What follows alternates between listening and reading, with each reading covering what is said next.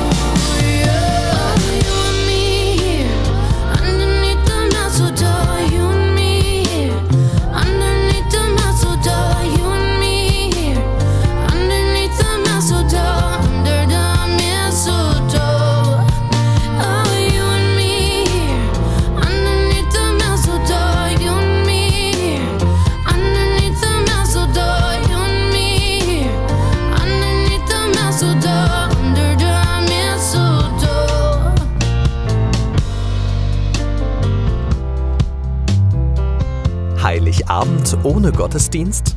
Das muss nicht sein. Wir bringen Ihnen den Gottesdienst in Ihr Radio. Am 24. Dezember sendet KW Kirche vom Bürgerfunk Recklinghausen e.V. in Kooperation mit Radio Fest einen besonderen Radiogottesdienst. Impulse, Andachten, Gebete, natürlich die Weihnachtsgeschichte und Musik von Klassik bis hin zu modern. Wir versüßen Ihnen den heiligen Abend. Der Radiogottesdienst startet um 20 Uhr. Wir freuen uns schon jetzt auf Sie. Der KW Kirche Radiogottesdienst. Heiligabend um 20 Uhr.